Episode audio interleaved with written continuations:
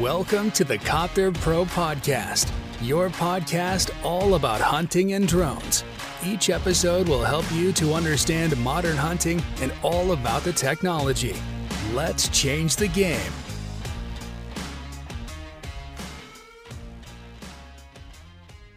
Herzlich willkommen zur neuen Podcast-Folge hier bei Copter Pro.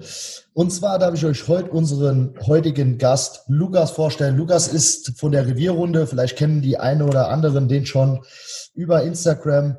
Lukas, herzlich willkommen. Stell dich vielleicht kurz mal vor, wer du bist, was du machst oder besser gesagt, wer ihr seid. Ja, hi erstmal Alex. Vielen Dank, dass ich dabei sein darf. Genau, wie Alex schon angekündigt hat, ich bin Lukas. Vielleicht kennt ein oder anderen meinen oder unseren ja, ich nenne es mal Blog oder Instagram-Seite auf äh, ähm, Instagram. Wir betreiben dort eine Instagram-Seite Revierrunde. Ja, viel jagdlich unterwegs und genau, ich mittlerweile über 36.000 Follower, die wir eigentlich immer fast täglich mit irgendwelchen Content unterhalten können. Und ja, genau, ich ähm, denke mal, hast du noch Fragen? Ja, also ich denke, das hat den Leuten schon mal einiges gesagt. Die kennen euch wahrscheinlich auch schon. Also Lukas, Paddy, Nick sind die Betreiber von äh, der Seite Revierrunde. Wir haben uns kennengelernt. Äh, ich sage jetzt mal auch über die Jagd. Ihr seid selbst auch Jäger, seid in der im jagdlichen Bereich sehr aktiv. Wie gesagt, auf Instagram sehr aktiv. Da kennt man euch. Viel natürlich auch mit Niederwild. Und deswegen möchte ich euch auch noch das heutige Thema vorstellen. Und zwar ist das Jagd, Wildtierschutz und Niederwildhege. Und das Ganze noch unterstützt durch den Einsatz äh, von Drohnen. Weil ich denke, die Jungs haben auch schon ein bisschen Erfahrung gemacht im Thema Drohnen. Kommen wir aber gleich zu, zu sprechen. Ich habe ein paar Fragen vorbereitet, vorgestellt. Hast du dich? Oder äh, ich denke, du sprichst ja auch für alle drei. Ähm, ich habe noch eine Frage an euch oder an dich. Wie kamst du, wie kamt ihr zur Jagd? Wer hat euch geprägt, äh, so ein Hobby zu machen oder so eine Passion zu leben? Ja, also grundsätzlich dazu zu sagen ist, genau wie du schon gesagt hast, wir sind zu dritt, wir betreiben zu dritt den Blog. Und bei Nick und bei Patrick ist es ganz einfach, das ist familienseitig. Die Familien, also bei Nick war es der Opa, bei Patrick ist es wirklich die gesamte Familie, ob Onkel, Vater, sonst wer. Jeder hat dort einen Jagdschein und jagt auch aktiv. Bei mir kam es tatsächlich durch die beiden, also durch äh, Nick und Patrick bin ich an den, ja, erstmal an, wurde ich an den Jagd schon rangeführt. Ich habe dann, ja, mehr oder weniger erstmal ein Jahr bin ich mit den beiden mitgestiefelt und habe ja eigentlich ohne Waffe, ohne alles erstmal die Jagd so kennengelernt im Niederwildrevier und im Hochwildrevier. Ja, und genau, dann irgendwann 2017 habe ich äh, meinen Jagdschein angefangen und habe den dann auch erfolgreich abgeschlossen. Ja, und seitdem ist eigentlich nur noch Jagd in meinem Kopf. Ja, geil. Ja, also man merkt schon, also die Passion verbindet irgendwo auch die ganzen Leute, die sich dann kennenlernen, egal über welche Plattform, Instagram. Man trifft sich auf Drückjachten, äh, man, man teilt halt eine Passion, ein Hobby. Und äh, ja, von vielen, also man hat es ja gerade wieder gehört, Nick und Paddy anscheinend durch die Eltern, durch die Verwandtschaft geprägt. Und ich habe auch einige Leute bei mir im Kreis, die ich zum Jagdschein geführt habe. Und ich habe auch, äh, wie ich in meinem ersten Podcast schon mal gesagt habe, die Jagd quasi gelernt durch meinen Vater. Also das ist auch, es gibt so immer die zwei Seiten, aber wenn man Jagd begeistert ist oder der Freundeskreis irgendwie jagdlich unterwegs ist, ich denke, dann wird man halt einfach angesteckt, oder? Also ich sage genau. mal, das, das wird einfach zu. zur, wird voll zur Passion. Ja? ja, jetzt die nächste Frage. Jagst du schon mit moderner Technik oder jagt ihr noch ganz traditionell? Also ich spreche hier natürlich von auch Wärmebildtechnik und so weiter. Und äh, setzt ihr sowas ein? Wie macht ihr das? Wie jagt ihr generell? Ja, also grundsätzlich erstmal bin ich erstmal immer ein Fan von neuen Sachen. Also ich teste auch gerne aus. Schlussendlich bin ich, glaube ich, nach einem Jahr nach meinem Jagdschein tatsächlich an eine Wärmebildkamera gekommen, einfach durch ähm, Freunde auch. Und irgendwann, ja, hat man mir gemerkt, okay, ist doch ganz praktisch und ganz angenehm. Also erstmal grundsätzlich stehe ich dem entgegen, dass ich sage, ich finde das auch wirklich eine gute Sache, hilft auch bei vielen Sachen. Und ja, man sieht wirklich Sachen, die man halt sonst nicht sieht. Wir kommen ja auch gleich nochmal besonders auf das Thema Kidsrettung. Da bin ich halt wirklich einer, der sagt, ohne geht's nicht mehr. Ich war vor paar Jahren mal mit. Da haben wir eine Wiese abgesucht, ohne Wärmebild, nur mit einer Drohne, wirklich quasi nur auf Sicht. Und ja, es ging mal, dass man mal wirklich einen Kids gefunden hat, aber die hundertprozentige Sicherheit hat man einfach nicht. Und ja, ich sage auch mal, es gibt natürlich noch mehrere Formen des Wärmebilds oder auch Nachtsicht, die natürlich vor der Waffe sind. Ja, ich sag mal so, also in einem Saunrevier, wo man wirklich sagt, die Saunen gehen im Schaden, machen Schaden im, im Weizen oder machen enormen Schaden auf dem grünen, auf dem grünen Land, da bin ich auf jeden Fall auch einer, der sagt, ja, dann gerne Technik. Aber grundsätzlich finde ich, man muss es alles so ein bisschen mit, ja, man muss ein bisschen gucken, jetzt nicht einfach die wilde Sau spielen, sondern wirklich, dass wir alles mit ein bisschen mit Bedacht machen. Und ja, ich meine, wir möchten auch alle noch ein paar Jahren Sauen schießen und äh, nicht komplett den ganzen Wildbestand runterballern. Ja, Deswegen, das ist halt, ja. ja. Sag mal, wie, wie, wie hast du Jagen gelernt? Also du hast ja jetzt auch nicht so lange Jagdschein, wenn man sagt 2017, Paddy und Nick vielleicht dann ja ein bisschen länger, wenn du ja mit denen schon äh, mit auf Jagd gegangen bist früher. Die Wärmebildtechnik ist ja so in dem Zeitraum gekommen, so 16, 16 17, 18 aber hast du hast wahrscheinlich auch noch traditionell angefangen, oder? Also jetzt nicht direkt mit Wärme. Also ich bin ganz klassisch, genau, ganz klassisch. Damals, als meine erste Waffe anstand, habe ich natürlich auch noch ganz klassisch das 56er Glas genommen, weil äh, damit ich auch noch im Vollmond versehe. Tatsächlich ganz klassisch, ja. Und im Niederwildrevier braucht man sowieso kaum Technik. Und deswegen, äh, wir jagen hier im Münsterland, ähm, da, wenn es dunkel ist, fährt man nach Hause, dann mehr ist nicht. Und äh, wenn man irgendwo still liegt und ähm, dann geht man auf den Fuchs raus. Aber ja, also wie gesagt, ähm, ich habe es noch ganz klassisch gelernt. Ich finde beides cool, hat beides seine sehr seine Reize.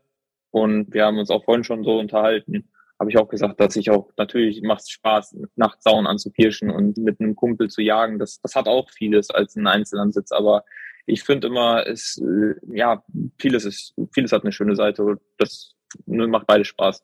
Man darf es nur nicht Das finde ich auch das Coole. Auch. Genau. Das ist, finde ich, auch das Coole an der Jagd. Es gibt viele Formen, es gibt viele, ja, man kann vieles machen, man kann auch vieles ausprobieren, man kann auch mit seinen besten Kumpels jagen und wenn es vielleicht auch mal nur Krähenjacht, aber zusammen im Schirm sitzen und warten, bis die Krähen einfallen und man kann labern, das ist manchmal auch ein bisschen was, hat auch was, als wenn man nur auf dem, alleine auf der Kanzel sitzt oder so. Deswegen, das liebe ich einfach an der Jagd, dass die Jagd so vielfältig ist. Ja, also ich mache das ja auch. Also bei uns ist es ja mittlerweile auch so, ich gehe eigentlich gar nicht mehr alleine raus, außer wenn ich mal komplett meine Ruhe will. Aber ähm, Maurice und ich zum Beispiel, wir sind eigentlich immer unter, zusammen unterwegs. Egal, ob das jetzt auf Drückjachte ist. Gut, da hast du noch andere Leute dabei, die man immer wieder sieht. Das ist ja, das sind ja manche Leute, die, die triffst du ja auf jeder Drückjacht.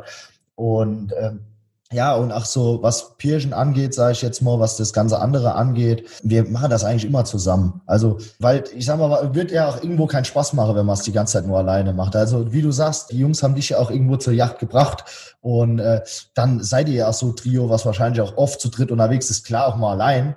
Aber man will ja natürlich ja. auch gucken, dass die äh, da, dass man auch eine Geschichte erzählen kann. Ich habe das jetzt äh, nochmal erlebt. Also dann gehst du raus, schießt was, eine Sau, was auch immer, ist voll das geile Erlebnis. Ja, fährst zu deiner Zervierkammer, brichst es auf, machst fertig, ja und dann, ja, fährst nach Hause. Ja, und äh, nee, dann sitzen wir meistens noch zusammen und dann äh, zum Beispiel äh, jetzt gestern ein Kollege von mir äh, noch einen Muffel erlegt. Ähm, wir dürfen das noch. Also wir haben noch eine Sondergenehmigung, muss man dazu sagen. Und ja, also ist natürlich ist was ganz anderes, als wenn man dann, wie, wie ich sage, allein zur Zervierkammer fährt, anstatt sich nochmal hinzusetzen, Bierchen zu trinken, mir aus an alle Anti-Alkoholiker, um eine Cola zu trinken und äh, dann darüber zu sprechen und dann die Story zu hören und da fiebert mal mit. Und dann finde ich auch, dann gönnt man dem anderen das noch viel mehr, weil man merkt, mit, mit wie viel Herzblut er da dabei ist. Also geile, geile genau. Geschichte. Bin ich, bin ich absolut ein Freund von, wie du sagst.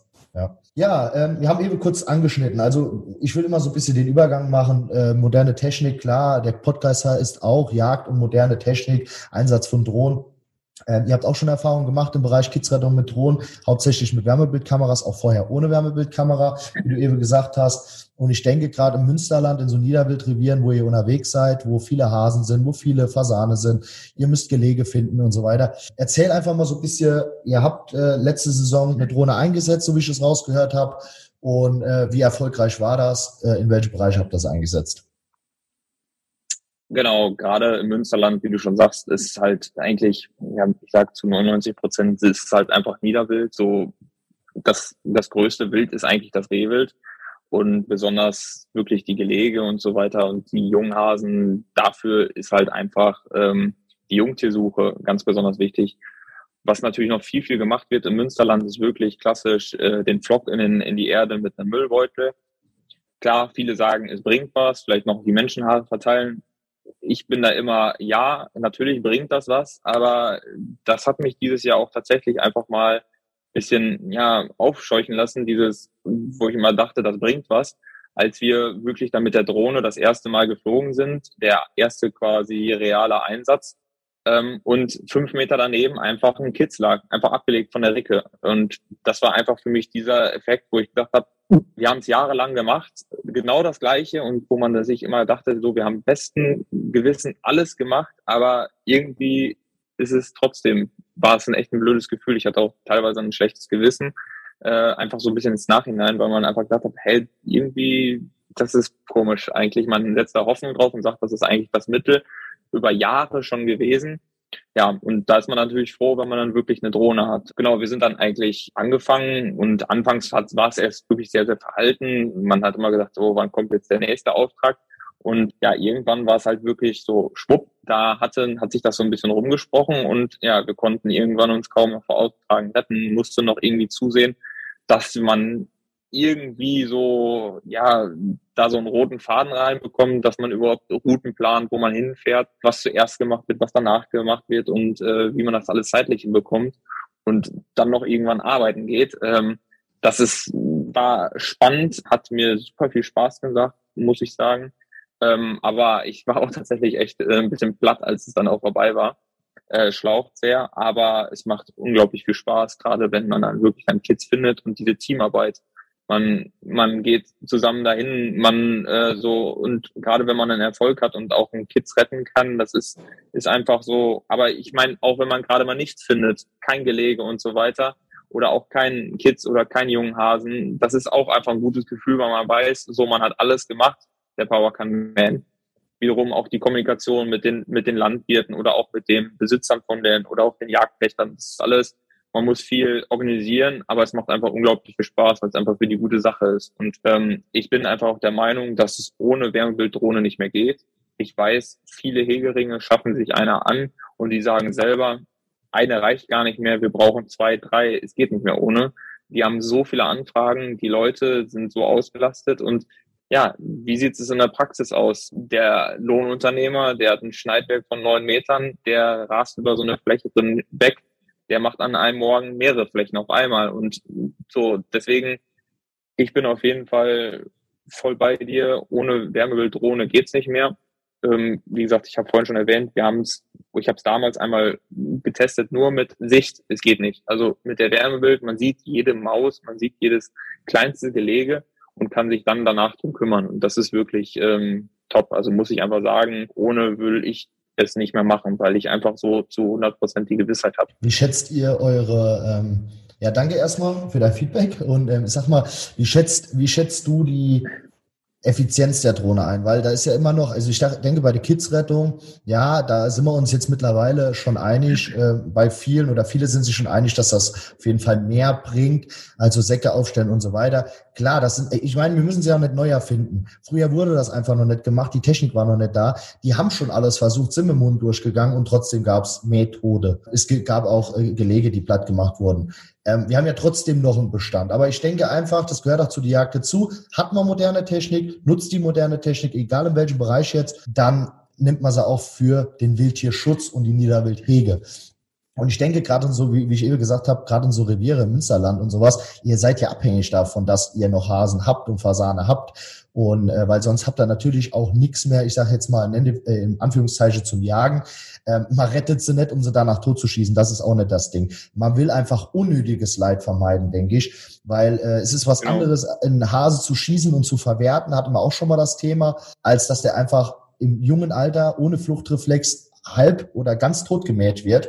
Ja, halb ist ja noch viel schlimmer, als wenn es schnell vorbei ist. Ähm, ich denke einfach, dass wir ähm, einfach die moderne Technik nicht nur zur Jagd, auch für die Wildtiersuche und so nutzen müsse. Aber nochmal zur Frage zurück, wie schätzt du die Effizienz ein? Würdest du sagen, also ich sage immer 99-prozentige Chance, die 1% liegt immer noch ein bisschen beim Pilot, äh, wie gut der gucken kann. Aber mittlerweile, wie ist die Wärmebildtechnik deiner Meinung nach? Also gerade für Drohnen.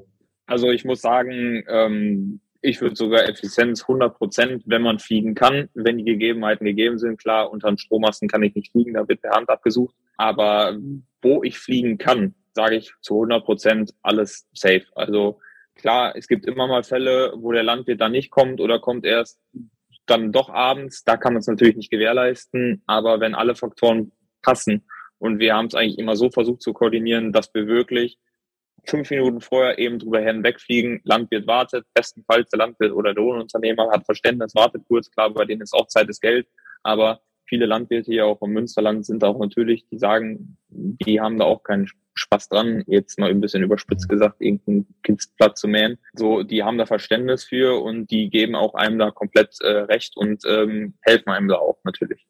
Ja, ja, klar. Also ich denke, das ist ja auch das, das A und O, dass die Absprache stimmt. Also cooles Feedback, 100 Prozent. Äh, ich sage immer 99, weil, äh, wie gesagt, ein Prozent liegt noch beim Piloten. Vielleicht gerade nochmal zum Thema Stromleitung, weil du gesagt hast, äh, per Hand absuchen. Ich denke, was gemeint ist, ist nicht per Flugauftrag, sondern eben händisch fliegen, also manuell quasi fliegen. Oh. Jetzt nicht mit der Hand da durchlaufen und die Wiese von links nach rechts. Nein, nein, nein, nein. Genau. Und was ich krass finde, ist, ach so Niederwildgelege, auch so, so ein Riesenthema, bekommen wir ganz oft die Frage, findet man Niederwildgehege? Vielleicht kannst du dazu mal gerade äh, zwei, drei Sachen sagen, wie das Ganze aussieht und wie gut man sie tatsächlich sieht und aus welchem Grund man sie vielleicht auch gut sieht. Also ganz grundsätzlich eigentlich, wir fliegen oftmals so, ja, 60, 70 Meter am Anfang. Und wenn wir halt eine Wärmequelle sehen, stoppen wir, gehen runter, da sieht man eigentlich wirklich alles. Also ich sag mal so, wenn da das kleinste Mäuseloch ist oder wo vorher die Ricke gelegen hat, sich niedergetan hat, da sieht man einfach eine Wärmequelle. Also es ist einfach so, wir gehen wirklich bei jeder Wärmequelle, wo wir sagen, okay, das ist irgendwas. Und wenn da wirklich nur eine kleine Eierschale ist, die leicht erwärmt ist, dann sieht man das. Dann kann man auf jeden Fall runtergehen. Und also wir haben bis jetzt jeden Junghasen gefunden, jedes Gelege gefunden. Es ist einfach so, also die Drohne ist super effizient und ähm, ich würde auch teilweise sagen, dass die Wärmebildkamera, die da drunter ist, ich vergleiche es jetzt einfach mal so mit den Wärmebildkameras, die für die Hand sind, deutlich stärker ist. Hm, ja, ja, gut, klar. Du hast natürlich, äh, ich sage jetzt mal, ist es so, wenn du jetzt bei richtig hoher Sonne fliegst, ist natürlich die Normalbildkamera nochmal entscheidend, habe ich auch schon mal in der Folge vorher gesagt, dass du einfach nicht jedes Mal einen Helfer hinschicken musst, um dann quasi zu gucken, was ist das für eine Wärmequelle. Aber zur Not kann man auch mit einer schlechteren Wärmebildkamera die Wärmequelle finden. Dann geht man halt runter, dann dauert es halt ein bisschen länger. Deswegen kommt man auf so, sagen wir mal, niedrigere Flächenleistung. Aber du hast schon recht mit den Höhe- oder hochmodernen Drohnen da, da findest du eigentlich alles. Also, was heißt eigentlich, da findest du alles, wenn du ein bisschen übst. Nee, also auf jeden Fall geile Geschichte. Vielleicht, wie viel Kitze habt ihr letzte Saison rausholen können? Habt ihr so eine Zahl, so Pi mal Daumen, äh, wie effizient war's? Also ich weiß es tatsächlich gar nicht mehr, weil, das muss ich auch dazu sagen, ich habe immer viel in Gruppen auch gelesen, so hat einer gesagt, ah, wieder ich habe wieder zehn Kitze rausgesucht. Bei uns war es eigentlich quasi egal, weil auch eine leere Wiese, wo keins liegt, war für uns ein Erfolg. So, und mhm. ich habe halt auch mal gedacht, ja, für mich teilweise ging es auch gar nicht mal um die Kitze, sondern auch wenn wir einen Junghasen gefunden haben, den rausgetragen und, und, und. Sowas war für mich auch Erfolg. Also schlussendlich, ich glaube, wir hatten so zwischen 40, 60 Kitze. Ähm, das ist aber wirklich jetzt für unsere erste. Also also das Gute war einfach bei uns, wir waren, sind halt zu dritt, wir haben uns aufgeteilt und man muss halt auch einfach sagen, ein Dankeschön an die Leute, die uns auch tatsächlich unterstützt haben, die auch, auch sich mit uns dahingestellt haben und gesucht haben, teilweise natürlich auch Jäger, aber teilweise auch wirklich Leute, die gar nichts damit zu tun haben. Aber ich sag mal so, da ist die Akzeptanz auch von Leuten, die sagen, ich habe gar nichts mit der Jagd am Hut, aber ich will das trotzdem sehen und ich will helfen und ich will retten. Jungtiere retten auch Kitze ja, und so weiter. Auch, das ja. ist einfach da und und auch äh, auch wenn man mal irgendwie an einer öffentlichen Straße steht und fliegt da und die die Leute halten an, gucken sich das an, fragen viel und ich glaube auch einfach, dass das für die, uns Jägerschaft das ist, wo wir uns super gut darstellen können, dass es auch einfach Öffentlichkeitsarbeit ist, das Leuten zu erklären und zu sagen, so wir sind mehr als nur irgendjemand, der auf dem Hochsitz sitzt, sondern wir machen aktiven Naturschutz und ich meine, das weiß jeder Jäger von uns, aber das wissen noch nicht viele draußen. Ich denke, das muss man auch den Leuten zeigen. Also man zeigt denen ja auch, wie funktioniert das Ganze. Wenn man Jagdbegeisterter hat, nimmt man sie mal mit. Ähm, man sieht, wie das Fleisch verwertet wird, wie viel Arbeit hinten dran steckt in einem Revier. Und äh, wenn die, also wir haben auch ganz viele Helfer, die gar nichts mit Jagd zu tun haben. Als Beispiel mal, ich kam mal da an, das war ein Reitstall. Da waren so viele Helferinnen, ja. Und das war einfach krass. Also, weil die wollten alle einfach die süßen Kitze, sage ich jetzt mal Anführungszeichen, da rausholen. Und man hat immer irgendwo welche, die helfen. Also eine coole Geschichte. Also ex Achern externe meldet euch ruhig, auch bei äh, Lukas. Ähm, wenn ihr mal Flächen abgesucht haben will, denke ich, darf ich hier offiziell sagen, wenn da was sein sollte, da ja. im Münsterland oder sowas. Ähm, ansonsten nach logischerweise bei uns auch kein Problem. Wir haben auch ein Netzwerk, wo wir euch äh, Leute zur Verfügung stellen können, Kunden auch von uns zur Verfügung stellen können, die halt aktiv äh, mit der Wärmebildkamera die Wiesen absuchen, falls ihr noch gar keine Berührungspunkte damit habt. Ja, ja. Ähm, jetzt kommen wir zum anderen Thema. Kidsrettung, denke ich, ist ein äh, Thema für sich. Da geht's jetzt auch die nächsten oder die nächsten Folgen werden viel über das Thema Kidsrettung gehen. Wie bereitet ihr euch vernünftig vor?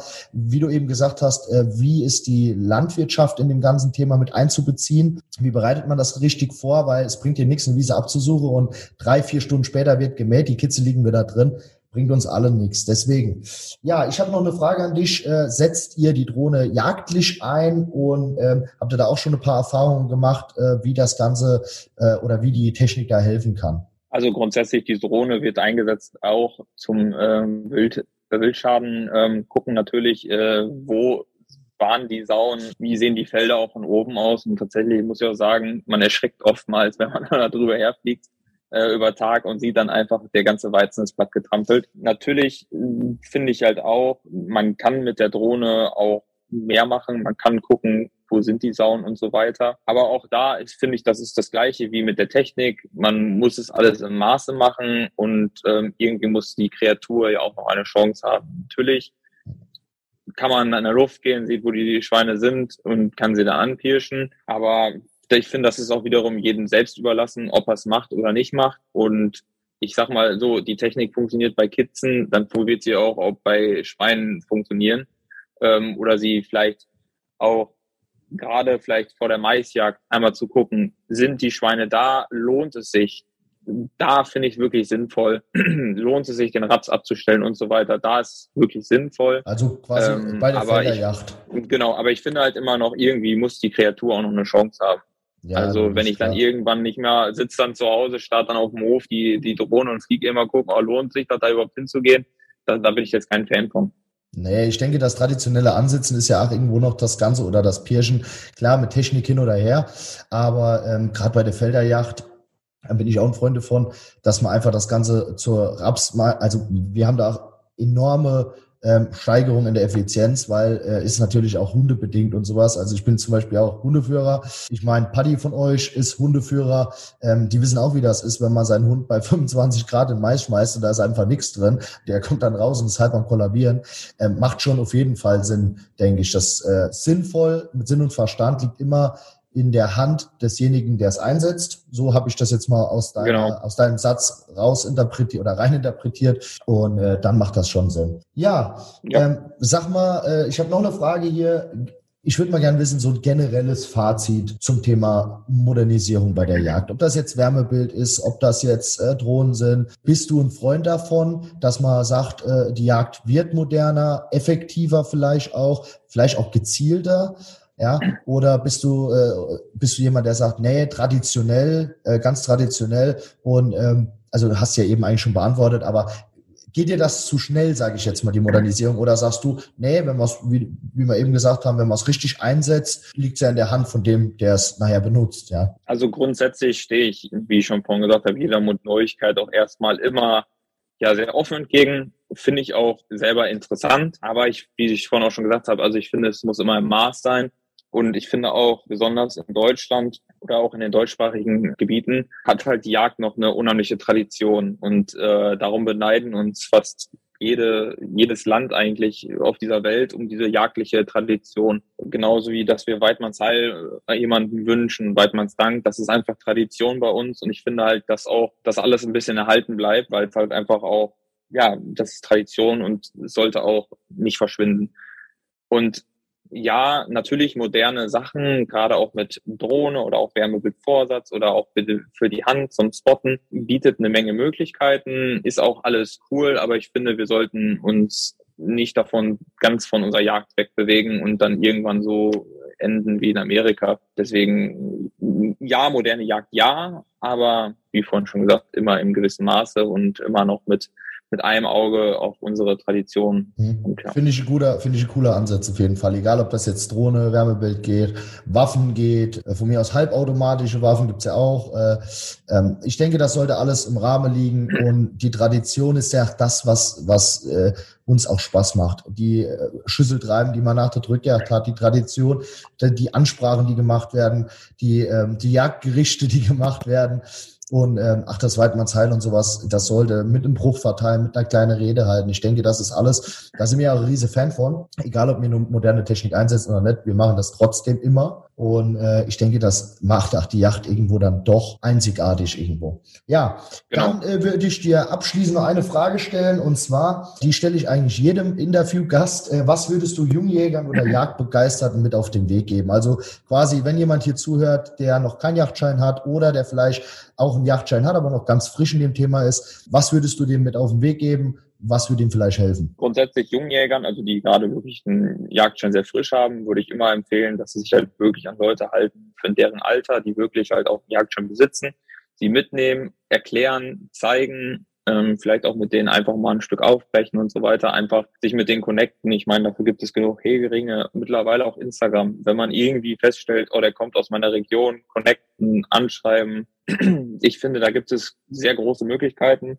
Und da kann ich eigentlich nur jedem Jungjäger eigentlich sagen, geht auf die Leute zu, äh, also einfach ansprechen. Man hat ja eh nichts zu verlieren und mehr als ein Nein ist halt, gibt's nicht. Und jedem Jagdbegeisterten würde ich eigentlich auch raten, grundsätzlich sich erstmal im Hegering eventuell zu melden. Grundsätzlich dann immer auch mal den Jäger vor Ort, wo man weiß, der hat einen Jagdschein, einfach mal zu fragen, ihn mitzunehmen. Und eigentlich die Jäger, die ich kenne, die sind super aufgeschlossen. Die wollen auch gar nicht irgendwie, dass das alles hinterm Vorhang passiert, sondern zeigen wirklich so, wie die Jagd ist und ähm, erklären das einem jeden sachlich und auch so bin ich an die Jacke gekommen. Mir wurde es gezeigt und ja, seitdem lodert halt das Feuer. Ja, cooler Abschluss oder cooles Abschlussplädoyer, äh, sage ich jetzt mal. Hey Lukas, vielen, vielen Dank, dass du äh, dir Zeit genommen hast, dieses Interview zu machen. Ich denke, wir haben einige Themen angesprochen. Wird wahrscheinlich nicht das letzte Interview bleiben. Ich denke, wir werden auch mal noch ein Resümee machen, Resümee machen äh, wie die Kidsrettung 2022 Gerne. gelaufen ist, äh, generell wie das Jagdjahr gelaufen ist, vielleicht dann 2023. Ja.